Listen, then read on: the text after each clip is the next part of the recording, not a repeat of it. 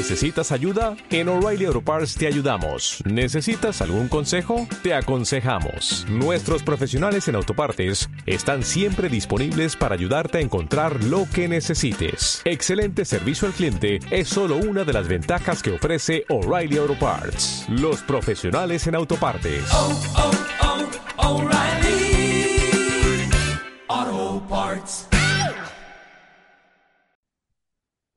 Como, como cada ocasión, eh, Manuel Antonio Garratón nos sorprende con algún invitado de altísimo interés en su programa Tras las líneas de Radio Universidad de Chile. Eh, en esta ocasión tengo el placer de presentarles al profesor y, abogado constitucionalista Cristian Suárez Croters. Em, Cristian Suárez es, eh, como decía, un abogado formado en la Universidad de Chile, eh, con formación posterior en la Universidad Complutense de Madrid. Es un destacadísimo abogado constitucionalista que ha ocupado varios cargos, varios cargos de eh, varios cargos públicos, ha sido eh, ministro suplente del Tribunal Constitucional, es profesor de la Facultad de Ciencias Jurídicas y Sociales de la Universidad de Talca, ha sido intendente de la región del Maule, cuando era presidente Ricardo, Ricardo Lagos. En fin, tiene una larguísima, larguísima trayectoria eh, en el derecho y en el servicio público. Eh, así que para mí es un honor presentarlo. Debo decir que conocía al constitucionalista Cristian Suárez, no sabía que era Cristian Suárez Croters. Eso cambia levemente la situación porque eh, me imagino que su hermano o uno de sus hermanos es Gastón Suárez Crotes, con quien tuve el honor de trabajar en, mi paso por el mundo bancario cuando fui funcionario del Banco Estado. Y él era mi jefe. Eh, de hecho, quien me contrató. Así es que, así es que nada, eh, supongo, asumo que es el hermano. Me parece bastante improbable que no sea así. Eh, Así que aprovecho de mandar un saludo a Gastón. Bien, entonces les presento a Cristian Suárez Croders con el profesor Manuel Antonio Garratón, Premio Nacional de Ciencias Sociales, como ustedes saben, en esta conversación que une la sociología y el derecho. Radio Universidad de Chile presenta Tras las líneas. Tras las líneas. Conversaciones con Manuel Antonio Garretón, Premio Nacional de Humanidades y Ciencias Sociales, programa del Departamento de Sociología de la Universidad de Chile. Auspicia el Centro de Estudios de Conflicto y Cohesión Social, COES. Muy buenas tardes. Bienvenidas y bienvenidos a Tras las líneas, el programa semanal presentado por el Departamento de Sociología de la Universidad de Chile y que cuenta con el auspicio del Centro de Estudios de Conflicto y Cohesión Social, el COES. Y estamos eh, acá nuevamente, ya finalizando el año y comenzando un periodo complejo eh, que se estableció en la la semana pasada y a comienzo de esta semana, eh, que es eh, el eh, nuevo proceso constituyente, digamos, la redefinición del proceso constituyente como uno de los fenómenos principales en los cuales se va a enmarcar de alguna manera la vida de nuestro país este, este próximo año y va a dejar, se supone, huella hacia el futuro. Y donde las esperanzas eh, son distintas a las que hubo eh, al comienzo del proceso constituyente que se expresó en la Convención Constitucional, cuyo, cuya propuesta fue rechazada. Bueno, para analizar eh, esto, que es el fenómeno principal en estos días, hemos invitado a alguien que ya estuvo con nosotros, precisamente el, eh, en el programa justo antes del plebiscito del, eh, del 4 de septiembre de este año, eh, que es el profesor Cristian Suárez. y estuvo, recuerdo, con, Paulina Veloso, eh, para conversar sobre cuáles eran las expectativas.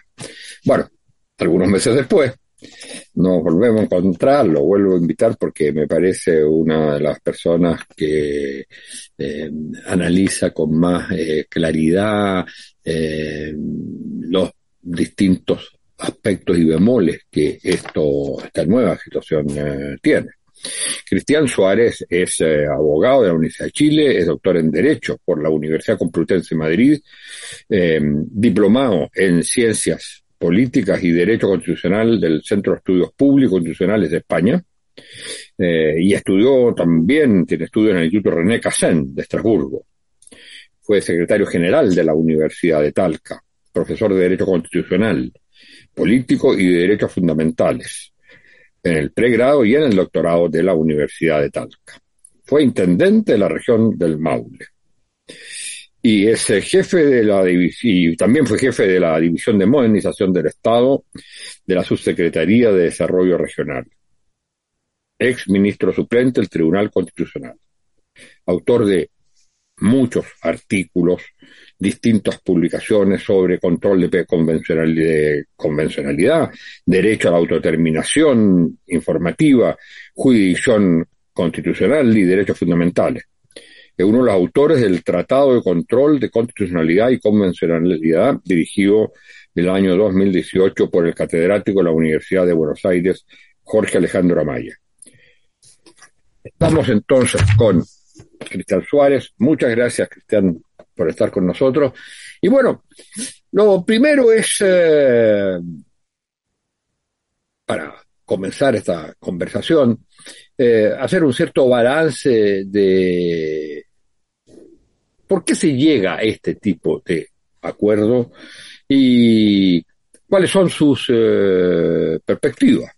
Se ha señalado que después de un largo periodo de largas discusiones, eh, al final se habría impuesto una determinada visión que es la visión de un sector de los ganadores, eh, se dice así, del eh, plebiscito, es decir, de uno de los principales actores de la derrota de la propuesta hecha por la Convención Constitucional.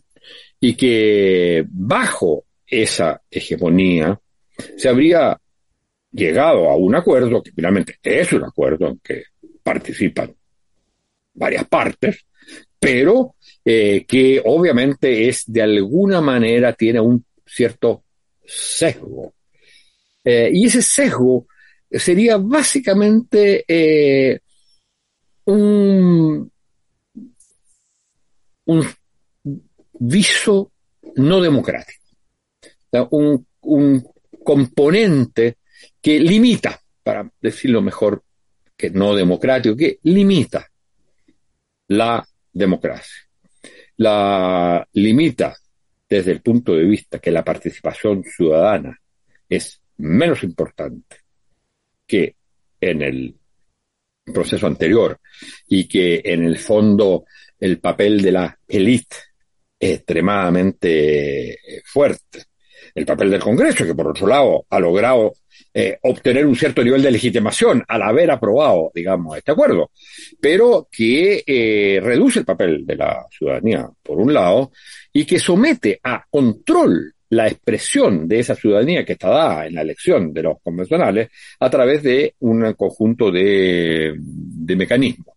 Y que entonces esto podría significar que eh, de alguna manera en la medida que la elección de constituyentes queda entregada a la fórmula, que es la fórmula de elección del Senado, aquí habría otro elemento que significaría que lo más probable es que se dé un resultado, dado que la fórmula es la fórmula del Senado y no la fórmula de la Cámara de Diputados, que favorezca claramente a los sectores que eh, impusieron este, este acuerdo. Cuando digo impusieron, digo no, no, es que lo impusieron, eh, dominaron en este, en este acuerdo, eh, lo que hace que el conjunto de las fuerzas políticas, en su gran mayoría, haya aprobado el acuerdo, pero eso no significa que no haya reservas al, eh, al respecto y que bueno, digamos, discutirlas en la medida que eso puede perfectamente significar que se puedan ir superando los riesgos no democráticos que este esquema ofrece. Muy buenas tardes, gracias por estar con nosotros y adelante, ¿cuál es tu visión? Muy buenas tardes, Manuel Antonio, un gusto estar aquí nuevamente, siempre un agrado estar con una, una persona a ti no te gusta que uno diga esto tan destacada como tú, un intelectual de, primer nivel en nuestro país, ¿no? Bueno, yo, yo quisiera eh, partir quizás, Manuel Antonio, eh, destacando el hecho positivo del acuerdo, la verdad, ¿no? Que en estos tiempos que son tan difíciles, con eh, crisis de todo tipo, con un gobierno que tiene que enfrentar tantísimas dificultades, yo creo que además que tiene que llevar adelante una agenda política de transformaciones. Eh, yo creo que antes que nada, y en esto te sigo a ti, creo yo, en, esto, en, esta, en, esta, en línea, eh, hay que felicitarse de que los partidos, eh, un, número tan importante de partidos, hayan sido, hayan sido capaces de arribar a un acuerdo sobre el procedimiento constitucional. Eso, eso creo que yo que es importante para fijar el, marco de la, de la conversación. Ahora, ha sido, ha sido un poquito algo, algo laberíntico todo esto, todo el proceso constitucional eh, chileno, porque yo eh, observo que en la discusión eh, se suele hacer mención a otras experiencias constitucionales y a las circunstancias de que en algunas de estas otras experiencias constitucionales los expertos han tenido algún rol importante. Y yo creo que es posible que lo que se haya tenido en vista fundamentalmente haya sido la experiencia española. Pero se olvida también que la, experiencia española es una experiencia que implicó una asamblea constituyente, se llamaron Cortes Generales, que se eligieron, se eligió, estas Cortes Generales se eligieron por una sola vez, con el propósito constituyente y que allí los expertos fueron el resultado de un acuerdo político en un contexto político también complejo en que la sociedad española quería retornar a la democracia después de unos más de 40 años, cerca de 40 años de dictadura eh, franquista, eh, en que coincidió un, arco amplísimo desde el Partido Comunista hasta los partidos de la, de la derecha, con eh, partidos fuertes en, en, ese minuto capaces de eh, arribar a estos acuerdos y que designaron a siete personas muy ilustres, pero que también eran, eran diputados de las Cortes Generales,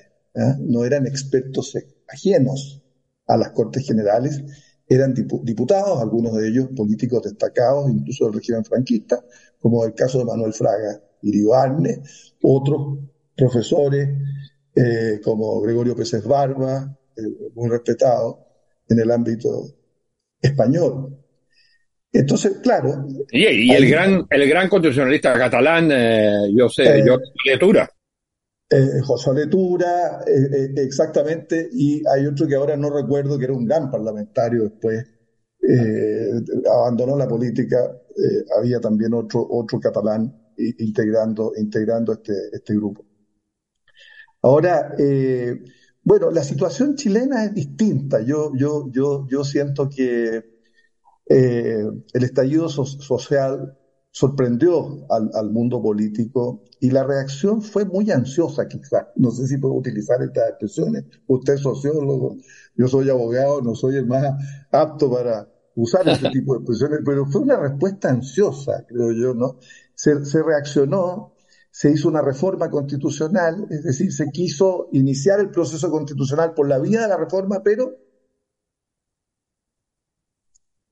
no se quiso avanzar en materias procedimentales, ni en el, ni en el reglamento, ni en algún tipo de procedimiento como el que tuvieron los españoles, que fue aquel recién indicado de designar desde la Asamblea Constituyente, desde las Cortes Generales, a los expertos integrantes de la propia, de la propia Corte para que elaboraran un anteproyecto de constitución.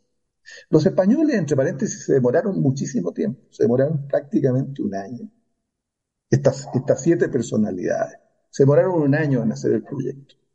Fue más rápida su aprobación.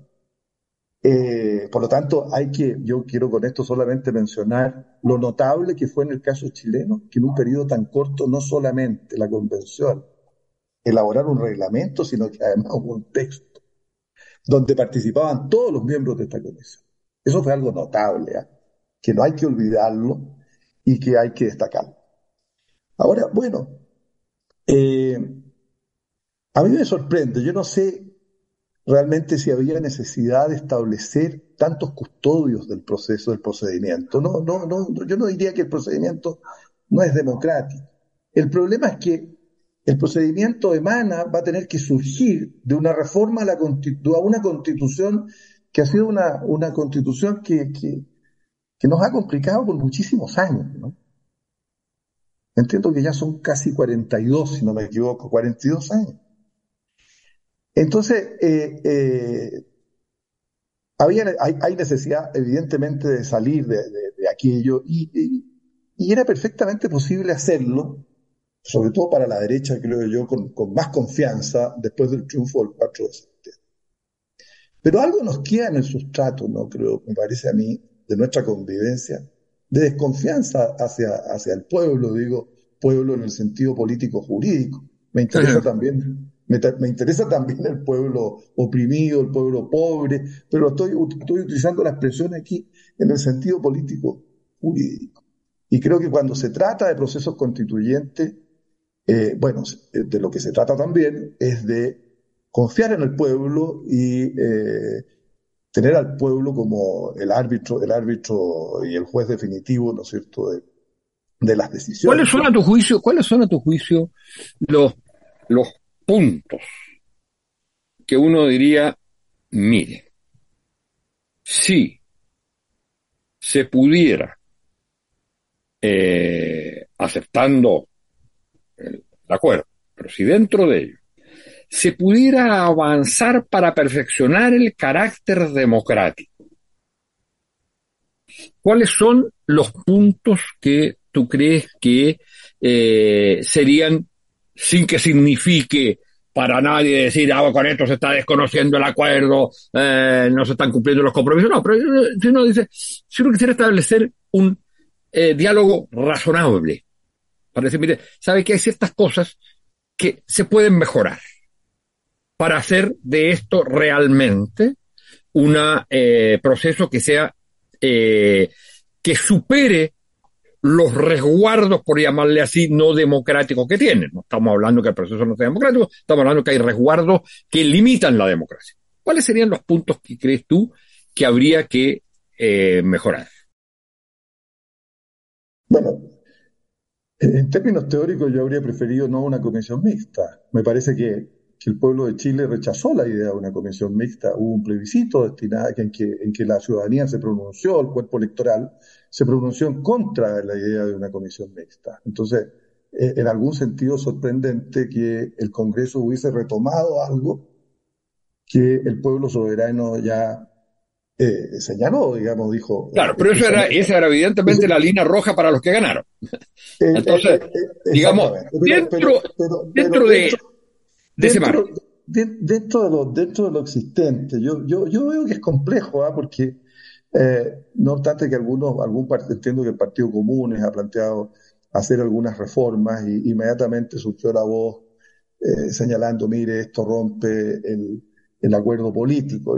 Yo pienso que hay que tener cuidado con eso. Eh, y yo sí, pero es distinto, es distinto lo que diga un partido, con el derecho a decirlo además, a lo que podamos decir nosotros como analistas y decir, mire, ¿sabe que independientemente que ese es el acuerdo y, hay que reconocerlo, ese es el acuerdo. Pero uno puede decir, mire, pero el acuerdo tiene problemas. Yo, creo que el principio, el principio fundamental debería ser la, más absoluta deferencia. Del comité, absoluta deferencia, el comité de expertos. y del comité eh, de, la, de, la, comisión experta y del comité de inadmisibilidad a las decisiones adoptadas por los 50 miembros electos. Indudablemente que eso sería, eso sería lo democráticamente eh, razonable, ¿no? Eh, para, poder decir que el, proceso un proceso que no pretende intervenir en la decisión del pueblo eh, respecto a la cuestión constitucional. claro, podrían, podrían haber otras fórmulas como disminuir los, los quórums establecidos para el comité de expertos o para el, el, el, comité de admisibilidad. Pero, en fin, claro que hay... No, pero hay una, cosa, hay una cosa muy importante en lo que acabas de decir, pero que me parece clave. Porque es, es señalar, mire, aquí hubo un acuerdo basado en la desconfianza, eh, en los límites que se querían poner. Bueno, ya está establecido, se va a desarrollar el nuevo proceso constituyente, pero para que se avance en el contenido democrático, sin caer en los problemas que enfrentó el, así, el primer proceso. Eh, una de las cuestiones que sería fundamental sería un estilo que independientemente de las atribuciones que se establecen a eh, los distintos órganos y estos órganos de control, digamos, sobre eh, la soberanía ciudadana, eh, que haya un estilo que, que tú lo llamaste, me pareció importante, que se llama deferente, un estilo deferente a la voluntad de los electos. Por supuesto. Exactamente, eh, porque algunos han hecho comparaciones, han, intentado comparar al, comité de admisibilidad con un tribunal constitucional. En algún sentido cumple una función de este tipo, que eh, casi es casi un censor, ¿no? Eh, pero los tribunales constitucionales no, se entienden sin, sin el funcionamiento eh, de una diferencia básica con los poderes del Estado. Yo creo que tratándose de, un tema tan importante, una cuestión tan importante como la Constitución de la República, con mayor razón uno esperaría que quienes no han sido electos directamente por el pueblo y que tienen una representatividad comisarial válida, legítima, eh, pero comisarial, ¿verdad? Deberían aplicar, y yo concuerdo ahí contigo, Manuel Antonio, un criterio de, deferencia, deberían aplicar el principio de deferencia fuertemente. Ahora, el, eh, de todas maneras, está presente el problema de eh, que ese pueblo que va a ser elegido, o sea, la expresión, los representantes del pueblo a la convención, van a seguir una modalidad de elección que es muy, digamos, eh, predecible el resultado. Así es. Y en ese sentido, eh, uno dice, bueno, está bien, las correcciones respecto al proyecto, al proceso anterior, respecto a eh, el tema de los independientes, por ejemplo, ¿eh?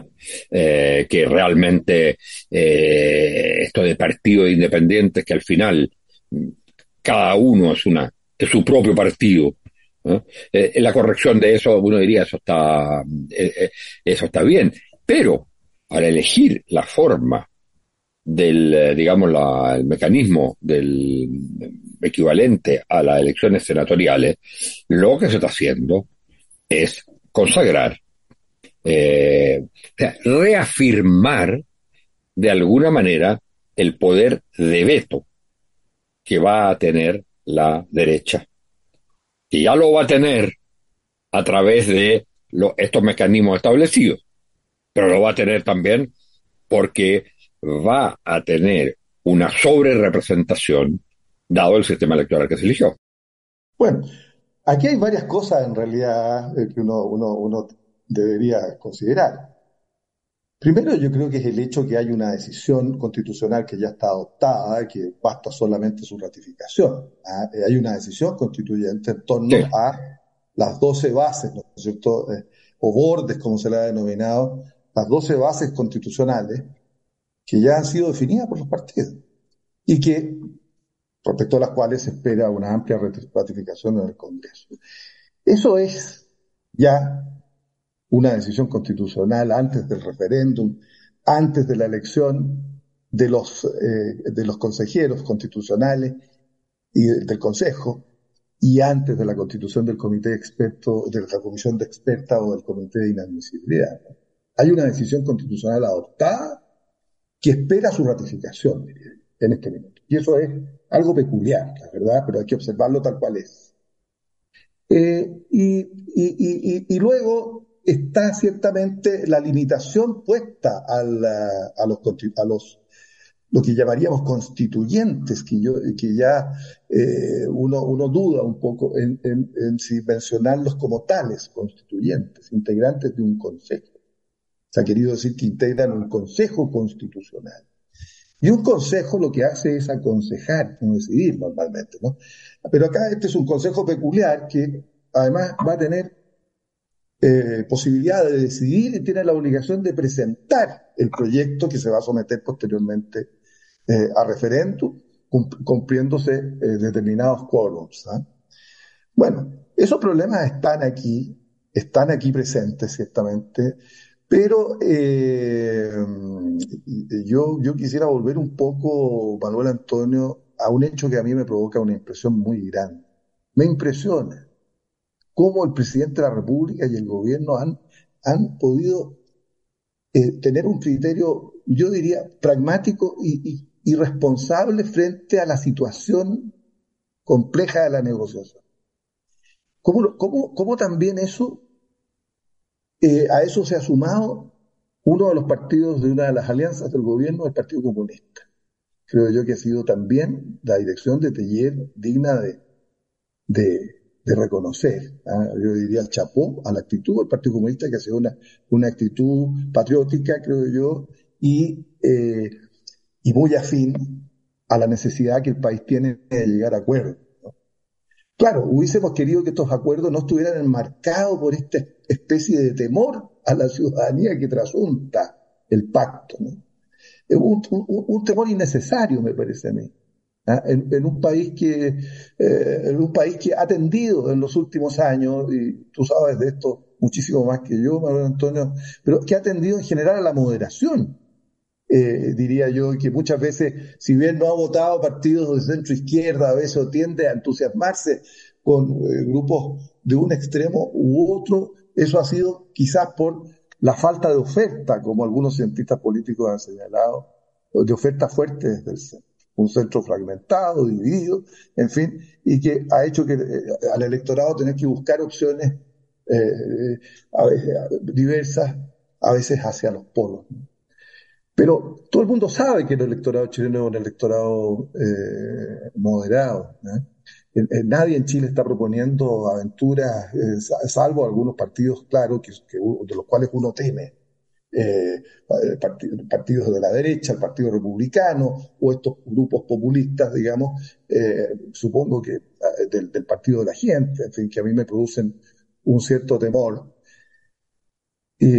porque pienso que si que lo peor que podría ocurrir en el país es que en, el próximo tiempo podamos tener eh, eh, una, una, presencia mayor de estos grupos populistas que pudieran aprovechar eh, este proceso para canalizar parte de la opinión pública en su favor, ¿no? En su favor. Yo espero que no les vaya bien en esto. Yo creo que, no les espero, que no les vaya bien en esto. Y, que podamos tener una discusión, que, es una discusión cultural también. No quiero hablar de guerra cultural, pero sí una batalla cultural sobre los contenidos que debe tener el texto constitucional. Y yo creo que Ahora, ahí hay una cosa, ahí hay una cosa que yo creo que eh, difiere bastante eh, de algo positivo que tuvo el eh, proceso anterior.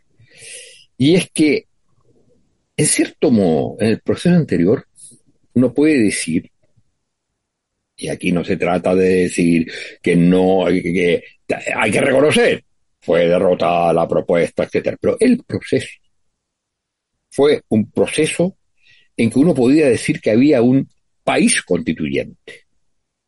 Sin lugar a duda. No había universidad, eh, escuela, organización social, en la cual el tema no se discutía. Eso estaba. O sea, era un, era, había los mecanismos institucionales, pero además de, además de los mecanismos institucionales que se habían creado para e, canalizar esa participación, los temas online, las distintas formas de, agrupaciones que hubo, las audiencias, etcétera, uno no ve ese aspecto. Es como que no se quisiera eh, que hubiera, que el país entero estuviera de alguna manera involucrado. Eh, ya el hecho mismo de, la idea de los expertos, de la idea de los expertos, está bien, pero uno podría decir, ya por último, que haya expertos, que haya eh, elecciones, pero que haya también que uno siente que hay un proceso social en el cual el país se ve involucrado. Si no, yo creo que independientemente de cuál sea el resultado posterior respecto de el eh, plebiscito de salida, eh, pueden haber problemas de legitimidad. Pueden haber problemas que gente diga, bueno, pero, esto no, no tiene que ver de alguna manera conmigo. Eh, y entonces que a lo largo del proceso de este año se refuerce ese carácter elitario. Por lo tanto, yo creo que es muy importante, dadas las reglas que se tienen, especialmente dadas ese tipo de reglas que se han generado, que se busque mecanismo para mantener el debate nacional al respecto, en el entendido que por supuesto la gente tiene muchas otras preocupaciones y que son inmediatas, pero yo diría, el riesgo es elitizar, cerrar el debate y entonces que quede solo entregado a quienes han sido electos, ya sea por el Congreso en alguna de las distintas funciones eh, de, control, digamos, o ya sea por los, eh, los ciudadanos electos. Así que sea un debate eh, demasiado restringido en la temática y en quienes participan de él.